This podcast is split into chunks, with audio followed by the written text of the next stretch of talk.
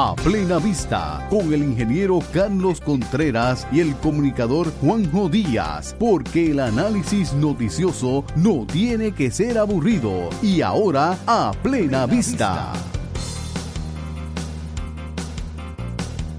Saludos amigos, bienvenidos a su programa A Plena Vista 2.0 donde analizamos las noticias de forma amena, entretenida y por supuesto sin miedo. Yo soy Juan José Díaz, Juanjo, y me acompaña como siempre el ingeniero Carlos Contreras Aponte. Saludos, Carlos. Saludos, Juanjo, y saludos a todos los que nos están escuchando, ¿verdad? Empezamos la semana pasada con un podcast, pero ya tenemos buenas noticias. Ahora también nos pueden escuchar por radio los lunes en Cumbre 1470 a las 11 de la mañana y Radio Grito a las 10 de la mañana. Así que lo que empezamos originalmente el año pasado era un programa de radio que lo llevamos a podcast. Este año lo empezamos como podcast y ya estamos en radio. Ahora, si no nos puede escuchar, pues obviamente me debe estar escuchando por el podcast. Pero puedes buscar en tu aplicación de podcast favoritos y te suscribes para que cada vez que salga un nuevo episodio eh, te salga automáticamente. También puedes entrar a nuestra página, blog, que es en www.aplenavista.com. Y también, ¿verdad? Quiero darle las gracias al grupo de Conéctate Estadistas que me hicieron una entrevista esta semana, el pasado miércoles, y pasamos un buen rato, una hora y pico hablando de la estadidad y de la infraestructura, ¿verdad? Y de mi experiencia como secretario de Transportación y Obras Públicas y, ¿verdad?, cómo llegaban los fondos y cómo se trabaja. Así que muchas gracias al grupo de Conectate Estadistas. Bueno, voy primero, como siempre, con el pensamiento del día. Eh, y el de hoy dice, mira, bien sencillito. En Puerto Rico, ahora es palos y podas y palos y no podas. Así y, claro, y, ya ahorita entraremos en, detalle a qué nos referimos. Hay que podar el tema ese. Sí, sí, hay que podar ese tema.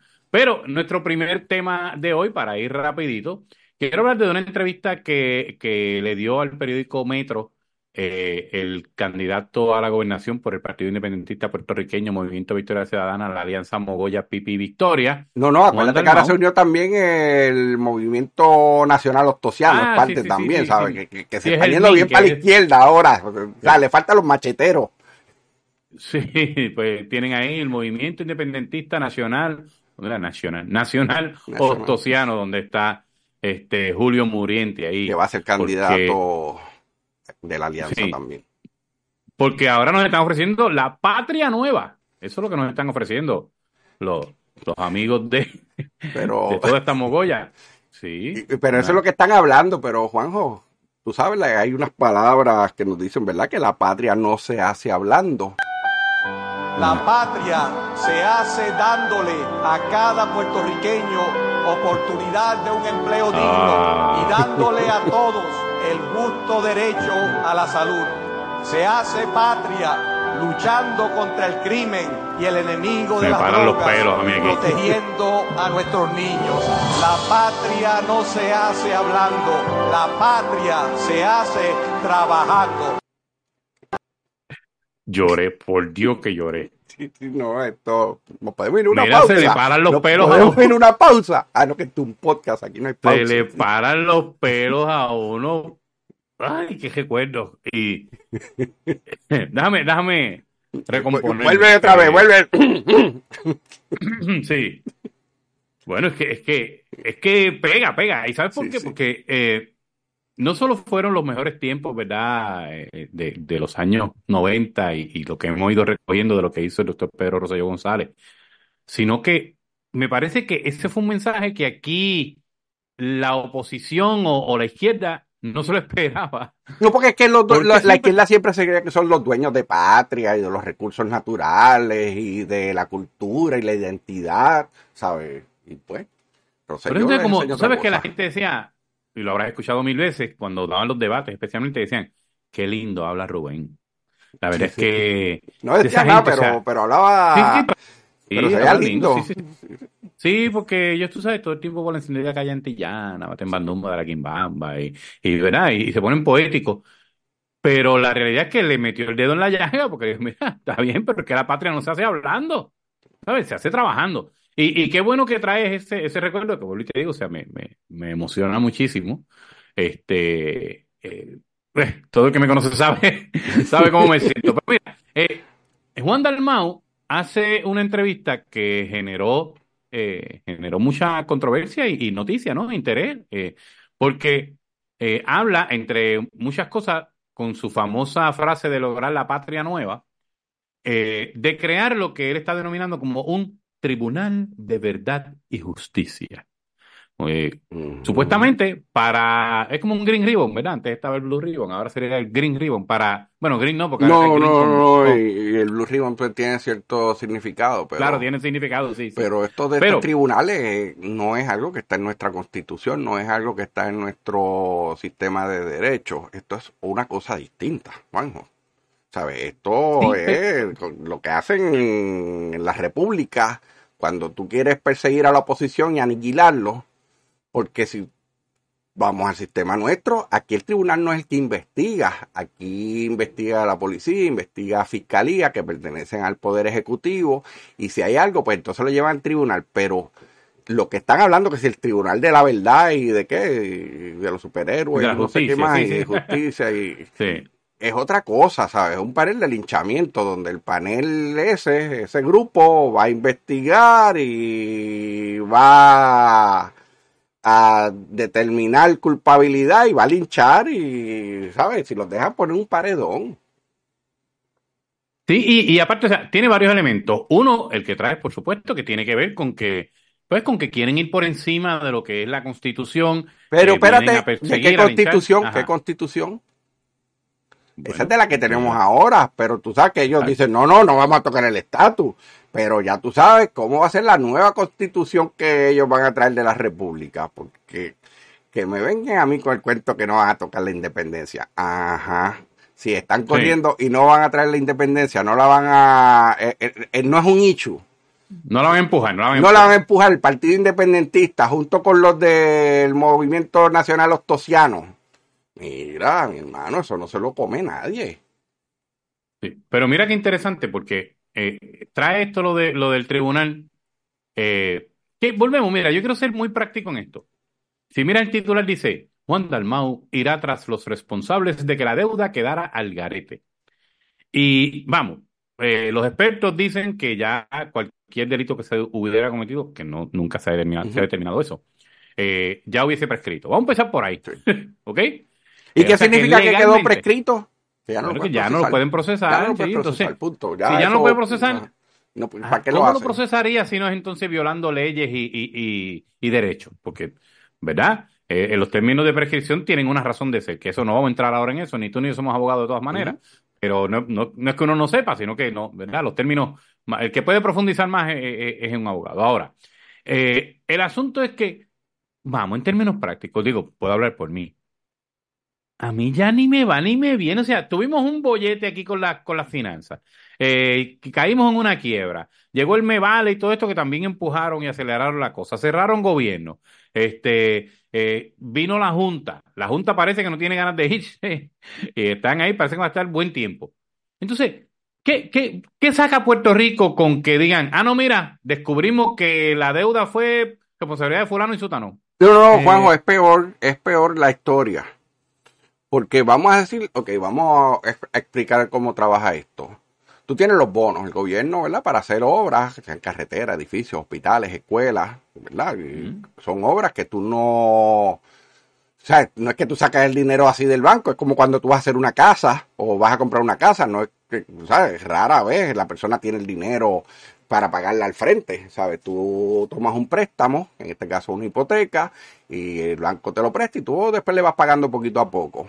Los bonos es algo similar. La, realidad, pues, ¿verdad? La, forma en que se pagan no es la misma. Tú lo que estás pagando es todo el tiempo los intereses y cuando se vencen los bonos te toca pagar la cantidad completa. Así que se supone que durante esos 20, 30 años tú estuvieses ahorrándolo y eso es lo que no ocurrió aquí. Pero vamos a decir que la deuda es ilegal, que se gastó en algo que no era.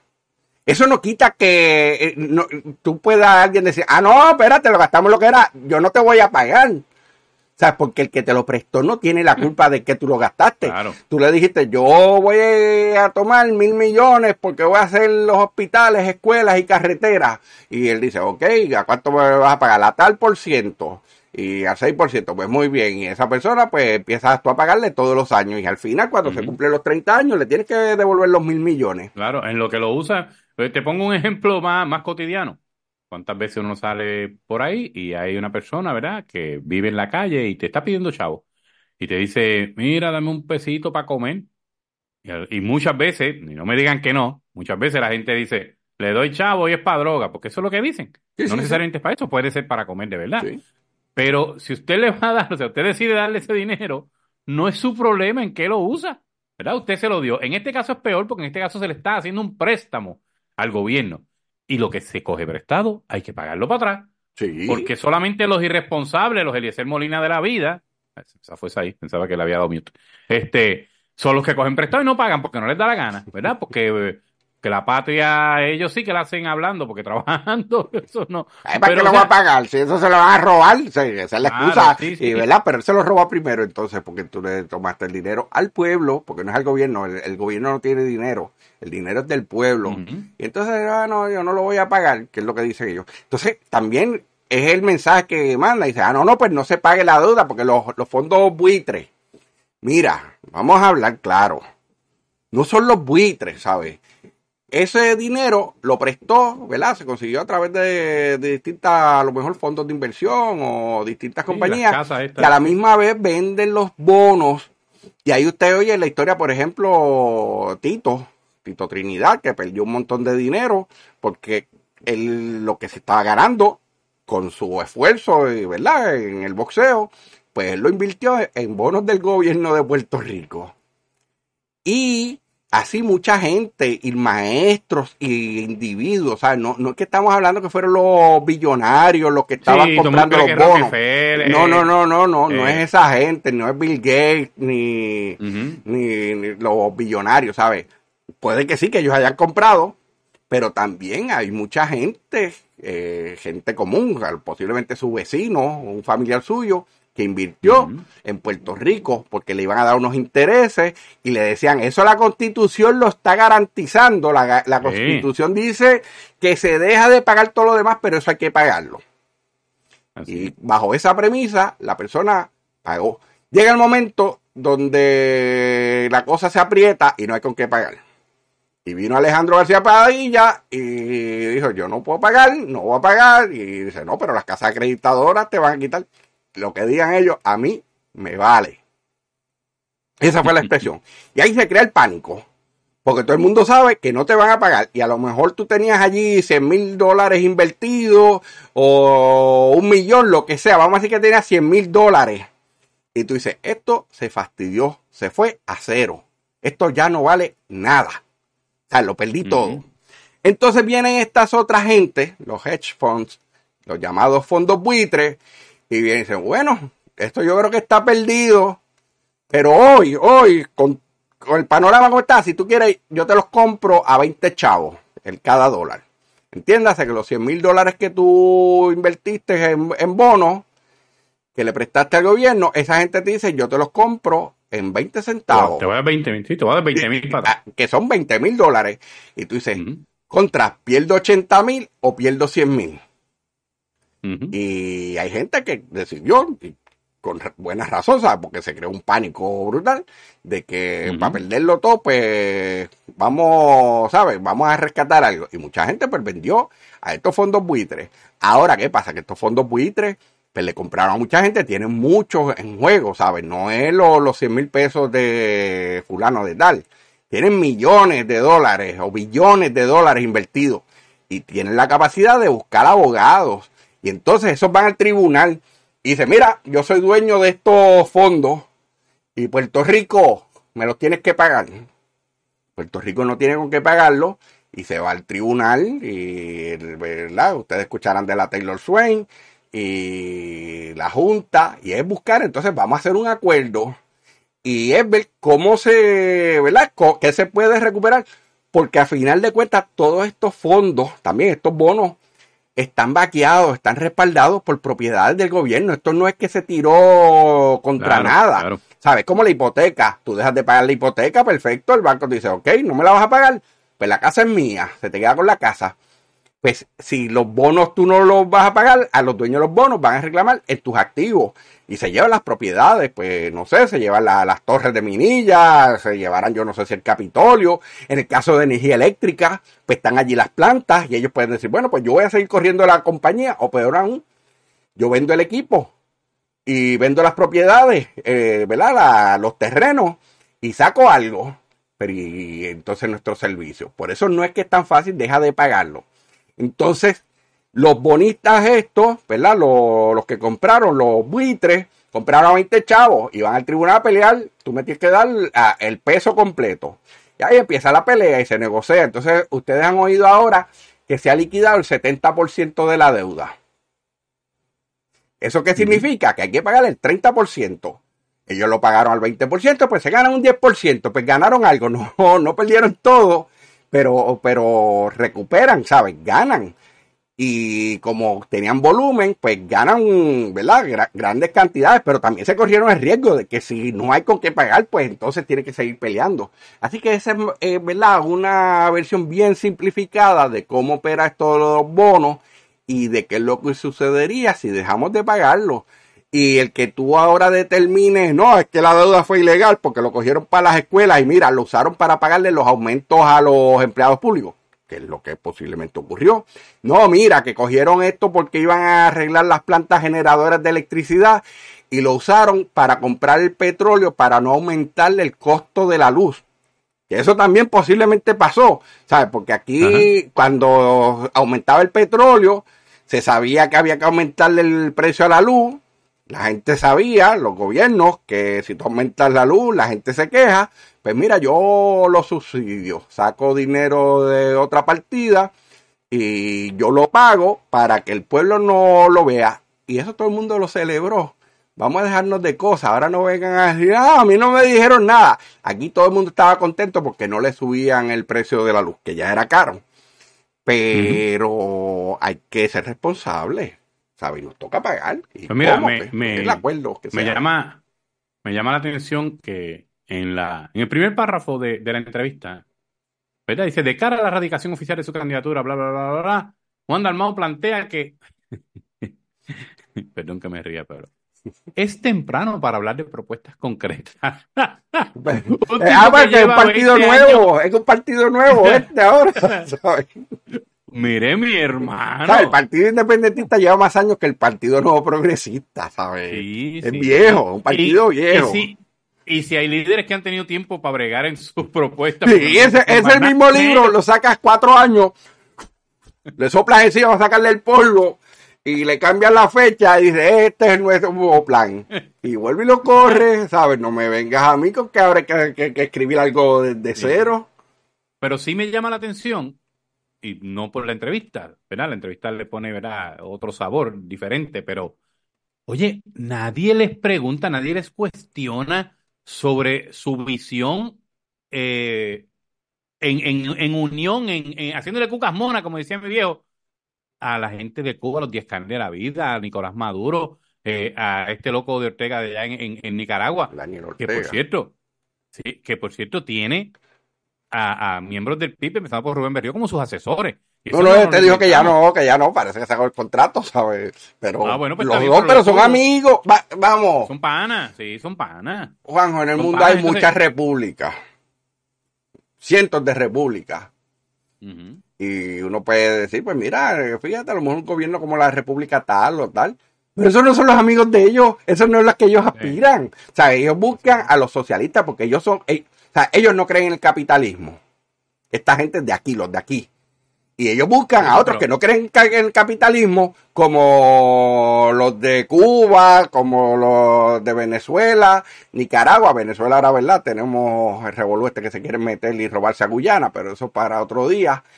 Pero son socialistas, son comunistas, esos son los amigos de ellos. Cada vez que van a la ONU, que si para la descolonización de Puerto Rico, ¿quiénes son los que presentan los proyectos. Esta gente que hemos mencionado, y creo que Corea también, no, Corea no es que ha votado, pero hay otros de por allá que, sí, pues Corea yo creo que no está ni en la ONU, pero son otros también igual de malos. Y esos son los amigos, esos son los socios, los de vamos a trabajar juntos. Pues entonces, hay que, y no es que los PNP vienen a meter miedo con la independencia. Pues contra, si es que me dan miedo ellos. ¿Sabes? No es la independencia, son ellos los que dan miedo.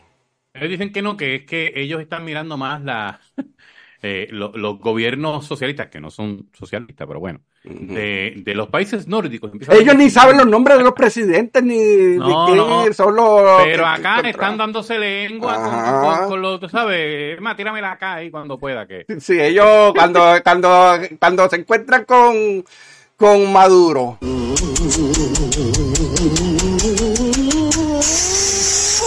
Ahí, de besito.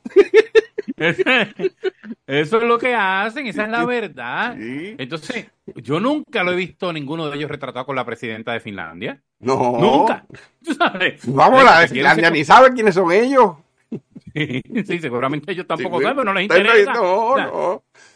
Sí, entonces, eh, volvemos. Este, pero yo, es más, los amigos de, de, de, de Grito, de Cumbre, todos los amigos de la radio, hay que preguntarle siempre, o sea, cuando uno tenga la oportunidad, claro, cada tema va cambiando, pero hay que preguntarle, oye, ¿y ustedes me cerrarían la emisora si yo dijera algo que a ustedes no les gusta?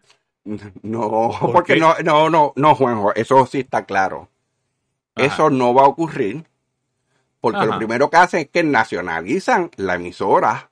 Y ya la emisora tiene que dar el mensaje que, a ellos les gusta, sí, ellos no te la van a cerrar.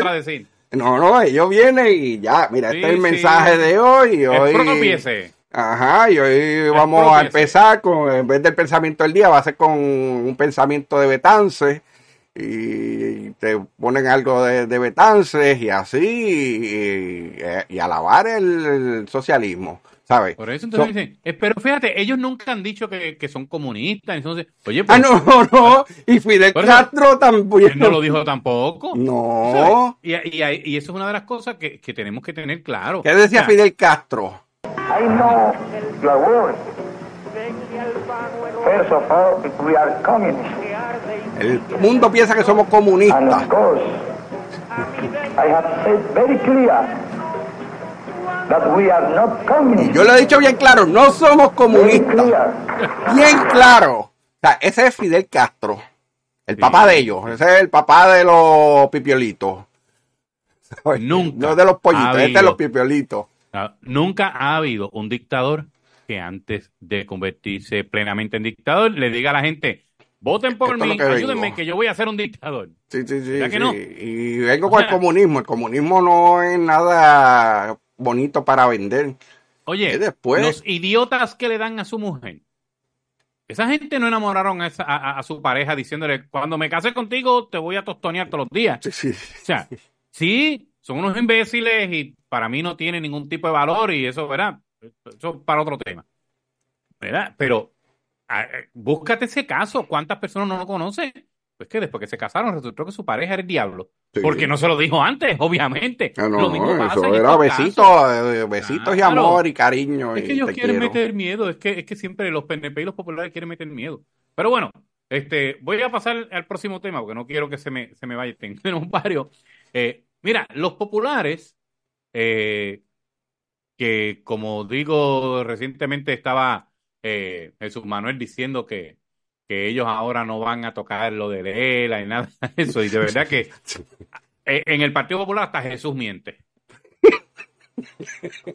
De verdad, hasta Jesús miente en el Partido Popular. Eh, no van a tocar el ELA, eh, ¿sabes? Pero el programa de ellos, ¿sabes cómo se llaman? La esquela del ELA. Punto.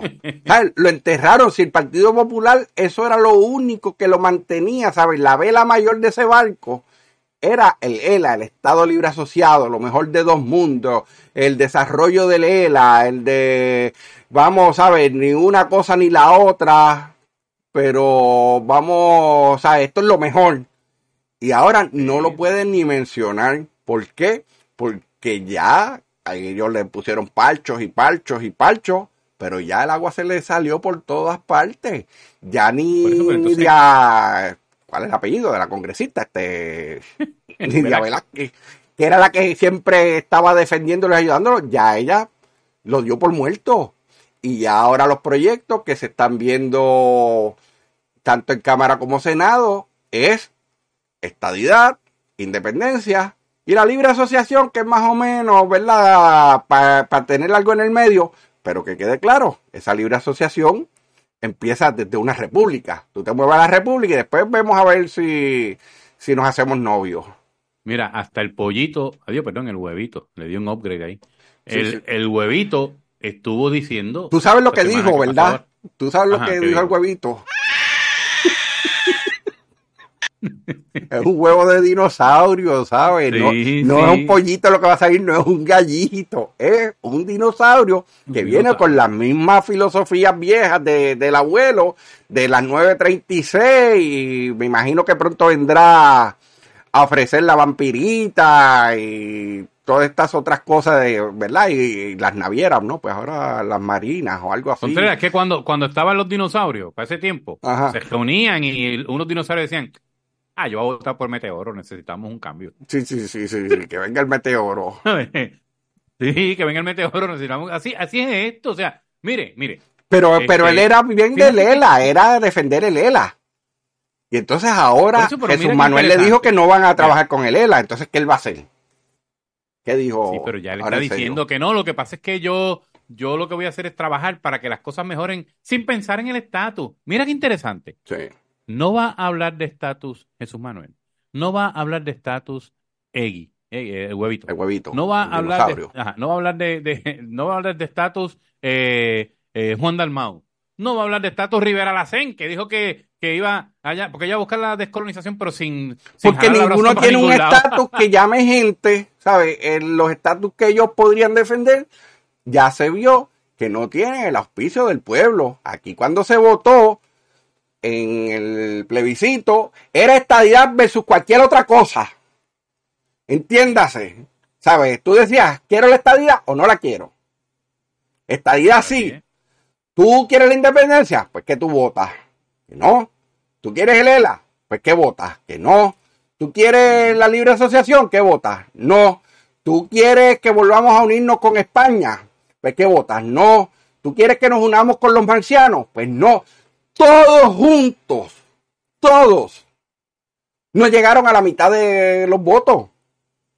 ¿Sabes? El PNP se corrió un riesgo bien grande con eso de decir, ¿es estadía sí o no? Porque podía lo mejor. No era la casa grande. Ajá, podía salir que era 49% a favor del sí y todos los demás fueran cinco cosas, eh, ¿verdad? Y cada uno con 10% y uno con uno y ya, pero iban a decir que no, que, que no tenía la mayoría. Pero aún así se tiró la difícil y ganó. Y bajo esa premisa, ahora ningún partido puede ir a tirar y ofrecer. Vámonos ahora con esta oferta de estatus porque ya se demostró que no hay break. Punto. Bueno, pero eso yo lo quiero atar con lo siguiente. Fíjate, y esto es algo que me había mencionado en otras ocasiones, ¿verdad? Eh, eh, eh, fuera del aire, sobre este tema. Dice aquí, el PPD refleja debilidad postulando menos candidatos por acumulación según Pierluisi.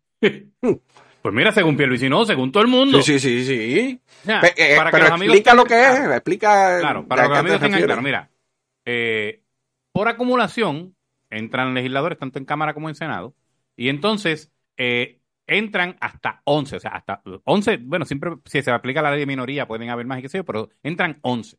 Sí, vamos en el Senado. Tenemos 8 distritos, dos senadores por distrito son 16 ah, y 11 por acumulación que cogen a través de toda la isla y son 27. En la Cámara tenemos 40 distritos, eh, ahí no como es con uno solo, y 11 por acumulación, son 51. En total tenemos 78 legisladores. claro, pero históricamente el PNP y el PPD han postulado, o sea, van a primaria, pueden ir 20, pueden ir, mil a la primaria, y escogen 6 porque lo deciden, porque lo deciden, porque... Sí, sí, deciden, pueden poner... Eh, eh, eh, cada partido podría coger 11 así mismo, pero ya ellos lo que se dieron cuenta dicen, no, no, yo lo que quiero es sacar uno más que el otro, ¿sabes? Sacar la, mayoría mínima posible, pero sacarle mayoría. Así que cogía 6. Postula 6, sí, postula 6. ¿Y cómo hace la fórmula? Pues mira, buscan entre todos los pueblos y los precintos y todo esto, y dividen de manera tal que cada uno de esos candidatos tenga más o menos la misma cantidad en fuerza electoral eh, en cada área, y lo dividen, por ejemplo, eh, si yo estoy cogiendo en el PNP, ya vemos seis, pues entre los seis nos dividen a Puerto Rico completo, ¿verdad? Y si va a haber un millón de votos, si se espera que el partido coja un millón de votos íntegros, pues un millón entre seis, y más o menos se reparte para que todo el mundo tenga las mismas oportunidades. y entre los seis, no es que tú no quieres que uno saque mucho más que los otros, porque se te cuelgan algunos. Pero ¿qué pasa? El Partido Independentista históricamente postula uno, ¿verdad? ¿Por qué? Porque ese entonces acumula en todo Puerto Rico y tiene una ventaja sobre los otros para entrar. Claro, nunca va a entrar en mayoría. Este, eh, de hecho, es el único. Y claro, acumula toda la isla, pero, pero con menos la base de ellos, porque la base de ellos a nivel isla, pues sea como sea, es mucho más pequeña. Así que. sí, pero teniendo en cuenta, sí, pero teniendo en cuenta también, hay que ser justo, que como ellos han sido muy efectivos en varios ciclos donde logran que personas de otros partidos, como quiera, le den ese voto mixto. Sí, porque era, no, porque ellos eran para fiscalizar, que ya no lo están haciendo. Había otra época que sí, tú los veías fiscalizando. Oye, la frase era, hacen falta. Hacen falta. Esa era la frase que usaba, porque hacen falta. Y allí votaban por David Noriega, por Víctor García San Inocencio, Mario de Lourdes, Joven, Fernando Martín, o sea, eh, puedo mencionarlos a todos, realmente no me va a tomar mucho tiempo. Pero eh, y, vuelve, eh, eh, esto es como los caballitos en las patronales, que cuando da la vuelta vuelve y los ven los mismos otra vez, vuelve la oh, misma lista, Y vuelve, empieza otra vez eh, David Noriega. Sí. Entonces, ¿qué pasa? Que, que el, el, en esta pasada, en la elección del 2020, pues se dio un fenómeno donde ya repite un candidato independiente en el Senado, por ejemplo, que es este Vargas Vidot. Tiene el del PIB, ahí tienes dos, pero entonces entra uno por el proyecto Dignidad y entran dos por, por Victoria Ciudadana. Entonces, cuando tú vienes a ver, eh, el Partido Popular, que hoy preside el Senado, tuvo que negociar porque no tenía mayoría absoluta, ¿verdad? Porque necesita 14 votos para tener mayoría de los 27. Y entonces, cuento largo corto, el Partido Popular dice, espérate, si postulo seis... Porque entraron dos solamente por acumulación de ellos. Ellos corrieron seis y entraron dos. Exacto, sí. Ese fue el problema que tuvieron. Eh, claro, pues ellos dicen, mira, vamos a hacer algo. Por lo menos si ponemos cuatro, tenemos opción de que entren los cuatro. No voy a tener mayoría como quiera, a menos que logre algo fuerte en todos los distritos. Pero por lo menos, eh, verá, están buscando, no están buscando ni siquiera tener mayoría, están buscando sobrevivir. Sí. El PNP, por el otro lado, eh, siente que está lo suficientemente organizado, que tiene la fuerza electoral eh, suficiente para que postule los seis y ganen los seis. Espérate, y eso te demuestra un poco. Párate. Tú dices que el PNP siente que tiene la fuerza electoral. Y el PPD también lo siente. Siente que el PNP tiene la fuerza electoral y por eso es que van a tirar cuatro nada más. Porque lo único que, ¿sabes? Eh, eh, eh, lo único que necesitan entonces es con que ellos logren tener un poquito más de dos terceras partes de los votos íntegros que tenga el PNP, pues ellos buscan acomodar sus cuatro. Así, que, que, que, que ellos, el PPD mismo sabe que están en riesgo porque ellos están compartiendo también, es del mismo pool eh, los de Victoria Ciudadana y el Partido Independentista, o sea, que les roba más a ellos que al PNP y bajo ese temor de que se queden sin ninguno, pues dicen, vamos a tratar de irnos con cuatro para ver cuántos colamos, pero que vayan más sólidos esos cuatro. Pues ahí, tienes, ahí tienes a los bonistas políticos pues, están vendiendo a 40 chavos el peso, tú sabes. Este, pues, para perderlo todo, por lo menos que entre, que entre en par de miesmitas. Eso es lo que está haciendo el Partido Popular. Y jugando los, distritos. Sí, sí, sí. Porque, pues, ellos pues, tienen que apostarle a los distritos también, porque si no, obviamente con cuatro no, no logran nada. No, y acuérdate que si el otro partido tiene supermayoría, para que haya un balance que no pueda tener más de dos terceras partes del poder, pues se le dan los que entran por ley de minoría. Sí. Y normalmente los que entran son los que, eh, ¿verdad? Eh, por acumulación, los que siguieron. Así que van a depender de que si hay que añadirle, que añadirle gente de los distritos. Eh, que por cierto, las primeras dos veces, si mal no recuerdo, que entró Tatito Hernández a la legislatura fue por ley de minoría. Por eso, o sea, había un representante de su distrito y él entró adicional a pesar de que el distrito donde, donde él corrió, él perdió. ¿Ves? Y eso, eso era un caso bien, bien interesante, ¿no? Este, pero era por eso mismo. En el PNP, cuando se ha aplicado la ley de minoría para el PNP, ha entrado, creo que en un momento dado entró Margarita Nolasco, este eh, Enrique Meléndez, Quique Meléndez, el padre. El padre. Pero, verá, no, no tengo muy claro todo el dato, pero sí, o sea, normalmente entra los de acumulación, pues precisamente por eso, porque tú postulaste seis. Y entonces cuando y se sabe, y se sabe cuántos puntos tenía, ¿sabe? Cuánta gente los quería, fácil, ¿sabe? Sí, sí, sí. Sí, y, y, los partidos, mire, eh, los partidos saben lo que hay allá abajo. Obviamente todos dicen que van a ganar, ah, todos son el diablo y olvídate. Pero la verdad es que saben, cuando ellos están postulando cuatro, porque saben que lo que tienen allá abajo es malo, malo. No huele bien, no les huele bien el asunto. Pero bueno, antes vamos a pasar a lo que se supone que es nuestro tema principal. Eh, palos y podas, palos y no podas. Contreras, tú que eres ingeniero, que has tenido que ver con infraestructura, aunque se trata en este caso del asunto del humo y la infraestructura energética, pero tiene que ver mucho con nuestras vías eh, públicas y nuestras carreteras y, sabes, especialmente en los tiempos de crisis que tuviste en el cuatrenio anterior, que la vegetación tiene un, un, rol importantísimo, no solamente en el, en el asunto de la naturaleza y el ambiente, sino también en cómo se afecta la infraestructura. Pues mira, y ha habido...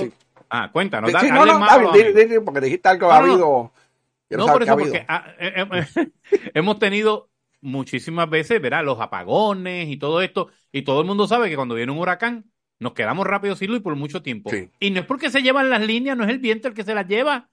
Lo que está viniendo aquí son este, los árboles se caen, las ramas que están, y por eso todo el mundo dice, ah, es que no podaron, ah, es que no talaron, ah, es que no le dieron el mantenimiento. ¿Y cuántas veces usted no ve? O sea, cuando usted ve en las noticias que que hay un cable, el tendido eléctrico que cayó encima de fulano, sutano, perencejo en tal casa, cuando mira es un árbol que se lo llevó enredado. Entonces, ¿cómo corriges eso? Pues mira, sí, típicamente, y las bambúas. crecen las bambúas al lado de los cables y se mueven con el viento y te tumban los cables. son el diablo, muchachos. Sí, pero... Como no tenemos pandas, hay que... Sí, y, y uno de los issues principales de los muchos apagones ocurre en Puerto Rico, y yo creo que es más de la mitad, precisamente por el asunto de, árboles y de los matorrales que están alrededor de los postes, de las líneas, y con el viento se mueven y las tumban. Y siempre se ha hablado que no han podado. Y tú ves las noticias a cada rato, entrevistas.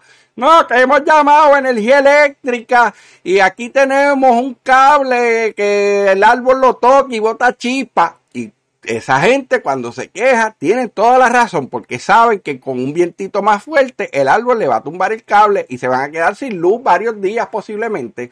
Cuando vino el huracán María, todos esos árboles que empezaron a caer empezaron a tumbar cables y se llevaban, ¿sabes? Eh, vamos, ellos, los árboles no saben que están tumbando, tumbaban los eléctricos, cable TV, teléfono, cuanto cable encontraron por ahí se lo llevaban enredado y se ha estado criticando de que Luma ha estado un poquito lento con el asunto de la poda y como que ellos estaban en un momento dado como se ah, no, pero si nosotros podamos ahí hace como menos de un año, pues no, aquí hay que hacer una poda mucho más efectiva, más eh, continua.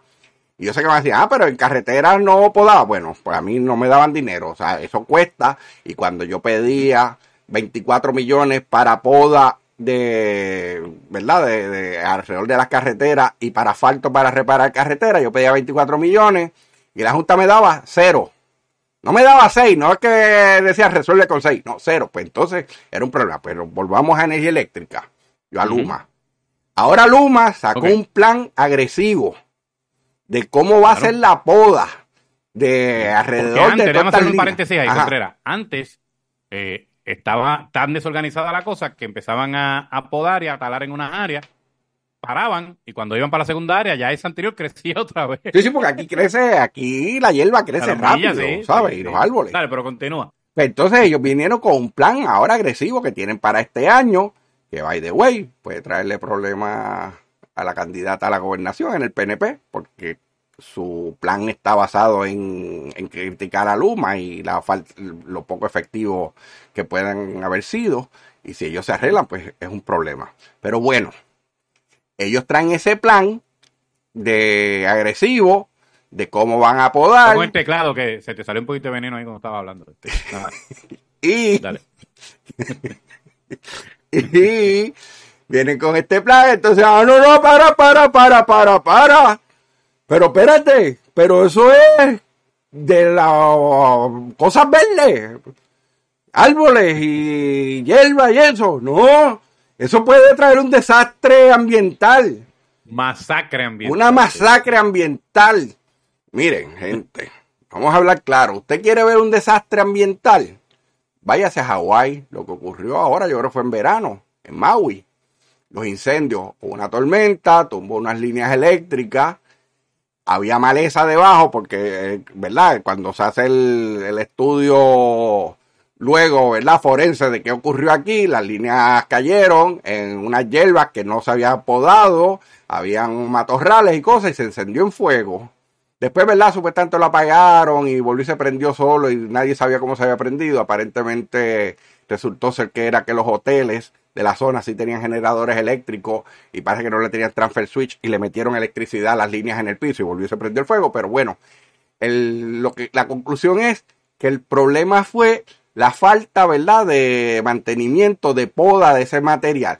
Y obviamente Luma ve eso y sabe que hay una responsabilidad y sabe que les toca ahora podar porque ellos no quieren que de, ocurra algo similar en Puerto Rico y le echen la culpa porque hay demandas, ¿sabes? Ahora mismo en Hawái, allí se perdió vida y propiedad, pero en unas cantidades increíbles. Pero aparte de eso, o sea, Contreras, la, la realidad es la siguiente.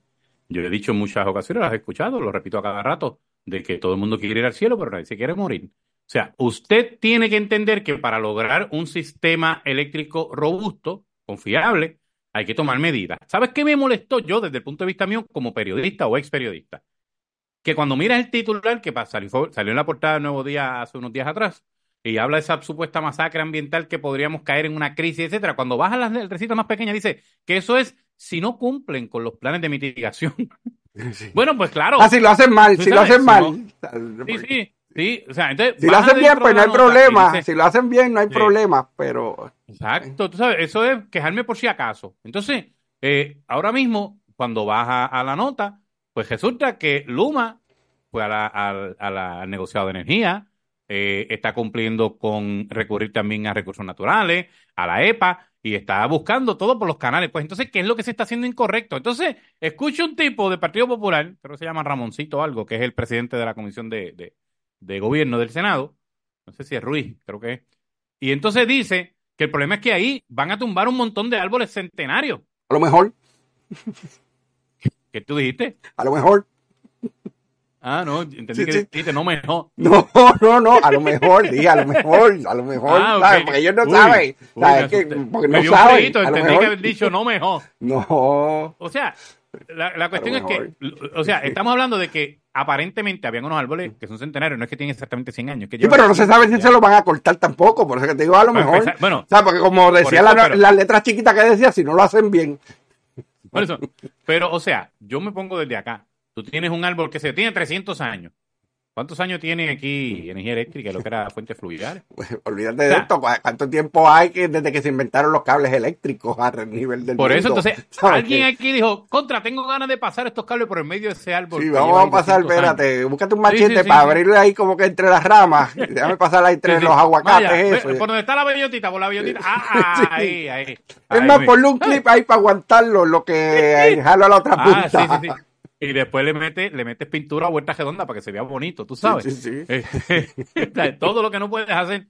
Pero, o sea, aquí todo el mundo habla y repite y repite. No porque van a eh, asesinar nuestro pulmón verde. ¿Sabes? Y empiezan a meterle esas madres de lucha siempre ganó. Pero tú sabes cuántas zonas verdes hay que no tienen cables encima, ¿sabes? Porque es que ellos hablan como si Puerto Rico estuviera cocido de, de cables, ¿sabes? Si tuviera un, un bosquitero hecho de cables por encima de todas las áreas verdes. Pues mira, eh, esa es la, vamos, bueno, vamos a decir la, realidad, como cuando se construyó una carretera, pues típicamente donde había la, donde se puso la carretera, lo más seguro allí había algo verde. En algún momento había hierba y eso pues, pues era parte. Es más, donde cada uno de ustedes vive, antes de que hubiese la casa, pues era un área verde, pues es parte de, es el absurdo en el que caen, o sea, pero y que conste que en Puerto Rico, espérate, en Puerto Rico, la última que yo vi, creo que el 84% de la isla es áreas verdes, ¿sabes? Que, que no están habitadas ni nada. ¿Sabes? La mayoría es área verde. Y pues hay que podar alrededor de las líneas. Sí, pero tú sabes que es que entran en el absurdo este. A lo mejor hay que poner unas gafitas verdes como las que le ponían a las vacas antes para ver si, si, si ven verde donde los rompieron. Porque mira, mira qué es lo que pasa. ¿Tuviste la, la, las vacas con gafas? Yo no las vi, pero lo leí. ¿Tuviste esa película? Ok. ah, esa sí, sí, sí, sí, ah, sí, sí. Sí, sí, hablaban de eso. Es que hablaban de eso, de que le ponían que supuestamente unas gafas verdes para que vieran. Las gafas verdes. Exacto, porque no es que hayan comer la hierba que no está muy bien. ¿eh? le ponían las gafas verdes. Pero, ¿qué es lo que quiere hacer mucha gente aquí? Bueno, eh, el asunto es que necesitamos resolver un problema.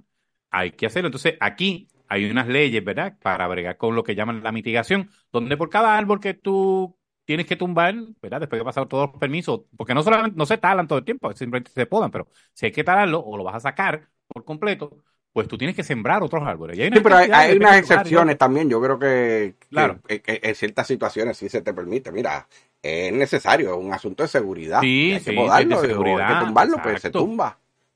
Sí, sí. Y entonces, ¿qué, qué sucede?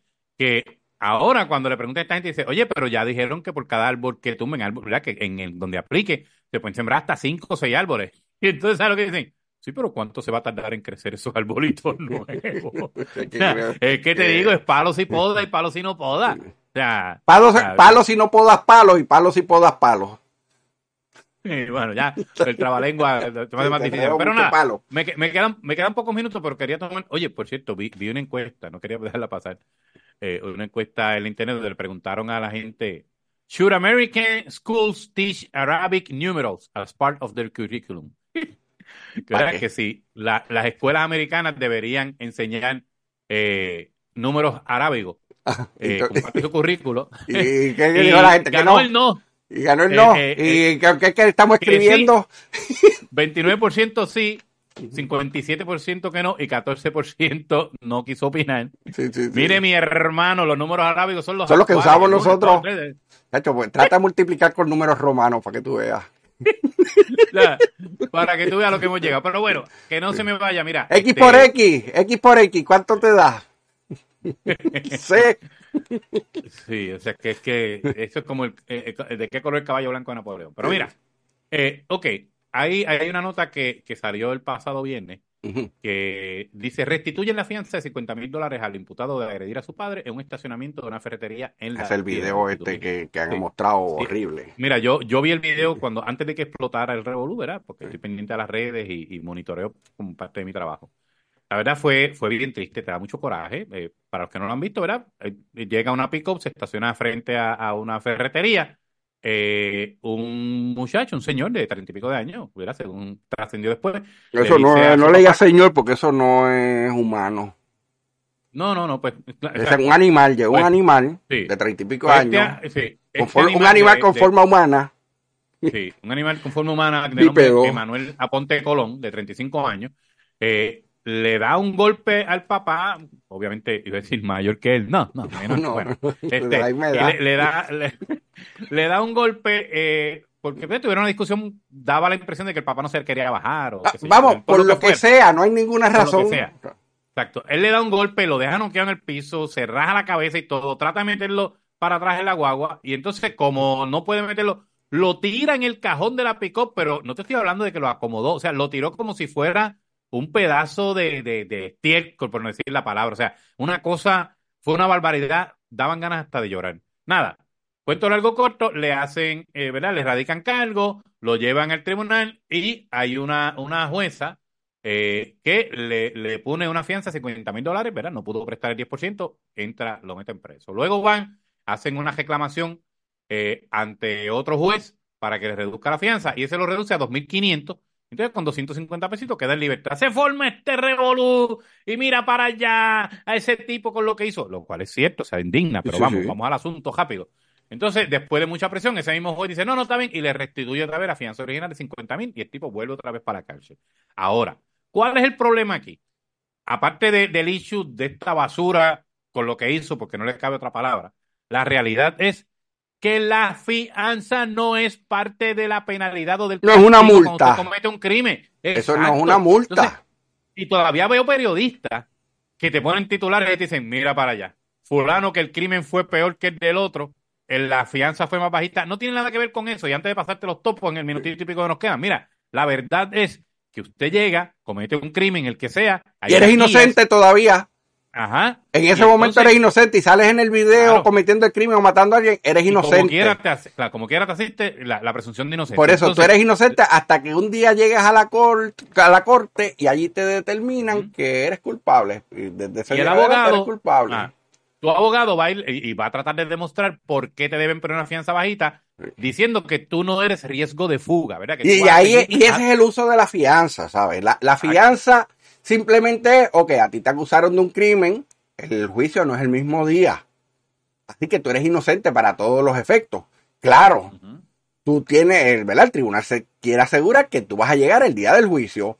Por ejemplo, vamos a decir el caso Verdejo estaban los videos y todo, y es un caso que se sabía que si sale culpable era, eh, ¿verdad? De, iba preso por el resto de vida. Pues es un caso donde tú dices, esta persona es fácil de que se largue de Puerto Rico y se desaparezca y no llegue al juicio porque hay un video y si lo encuentran culpable, que va a ser bastante probable cuando se ve el video, eh, lo van a mandar preso para el resto de vida. Pues ahí tú tienes que poner una fianza alta y la fianza no es para que él, no la pueda pagar y vaya preso por no pagarla. La intención de la fianza es que sea algo que sí que lo pueda pagar, pero que le duela. O sea, que sepa que no te puedes largar porque vas a perder ese dinero. Más aún, muchas veces hay gente, ¿verdad? Comete un crimen y es la misma familia la que le busca el dinero. Pues la misma familia va a velar que no se fugue, porque sabe que pierden el dinero o en muchos casos ponen la casa. Pero mira, hablaba yo, con un abogado, hablaba yo con un abogado en el fin de semana que me decía, mire, cuando tú llevas a un tipo, a veces tiene un, un, un caso, ¿verdad? Que, ¿verdad? Que, que, que, indigna y que un caso grave y todo esto. Pero el abogado de turno le dice, mira, fulano vive en tal sitio, no tiene chavo, no tiene dónde caerse muerto, como dicen las frases pueblerinas.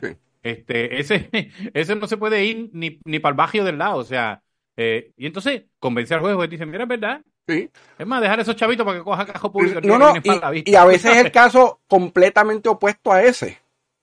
Es el, la persona, ¿verdad? El ciudadano eh, exitoso que todo el mundo conoce, que el tribunal sabe que no hay forma que ese tipo se monte un avión y alguien no mande la foto. Mira, está montado en tal avión y lo bajen allí mismo y que saben que si esa persona se va, pierde todos sus negocios, todas las propiedades. Así que en esos casos también que la gente dice, ah, mira, porque es millonario y mira la porquería de, de fianza, que le pusieron. Pero es por eso mismo, porque saben que esa persona no es un riesgo de fuga. Los hay que a veces porque no tiene ni el dinero para fugarse y otros porque pierde demasiado con fugarse. Y es un caso que a lo mejor no es tan malo y lo, y lo pelean en corte y lo ganan.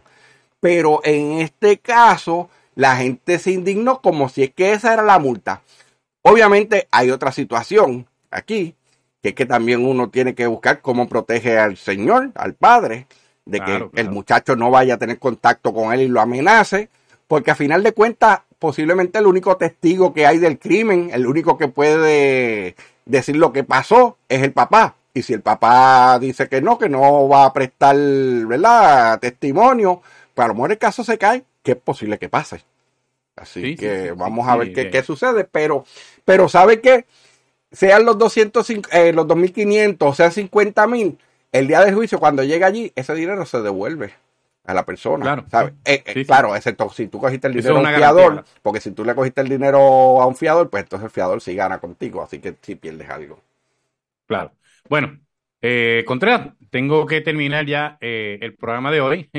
Siempre nos pasa que cuando más caliente se pone, ya tenemos que terminar, pero qué bueno porque dejamos también Spice para el próximo capítulo. Sí. Recuerden los amigos que eh, semanalmente vamos a estar eh, grabando y también, ¿verdad? En ocasiones cuando haya que salir en vivo. y vamos a estar siempre, ya sea a través de las plataformas de, de podcast, en, la favorita suya, que si en Apple, Spotify, donde le dé la gana, pero también eh, tenemos el, el, privilegio, el honor de salir por unas emisoras regionales que tienen eh, una audiencia extraordinaria y, a quienes apreciamos muchísimo, los queremos porque eh, ya como que son parte de nuestra familia. Sí, nos dieron el break el año pasado cuando nadie sabe quiénes éramos nosotros, nos dieron el break. Sí, Tuvimos muy buena aceptación en la zona central de la isla, la gente le, le gustaba, lo estaba pidiendo que que regresáramos, así que ¿verdad? Eh, Así que un, un, abrazo fuerte a todos los, amigos, empezando por los oyentes y, y por los eh, dueños y, amigos. Y Red Informativa, que es quien. Sí, sí, sí. Como se Saludos a Red Informativa,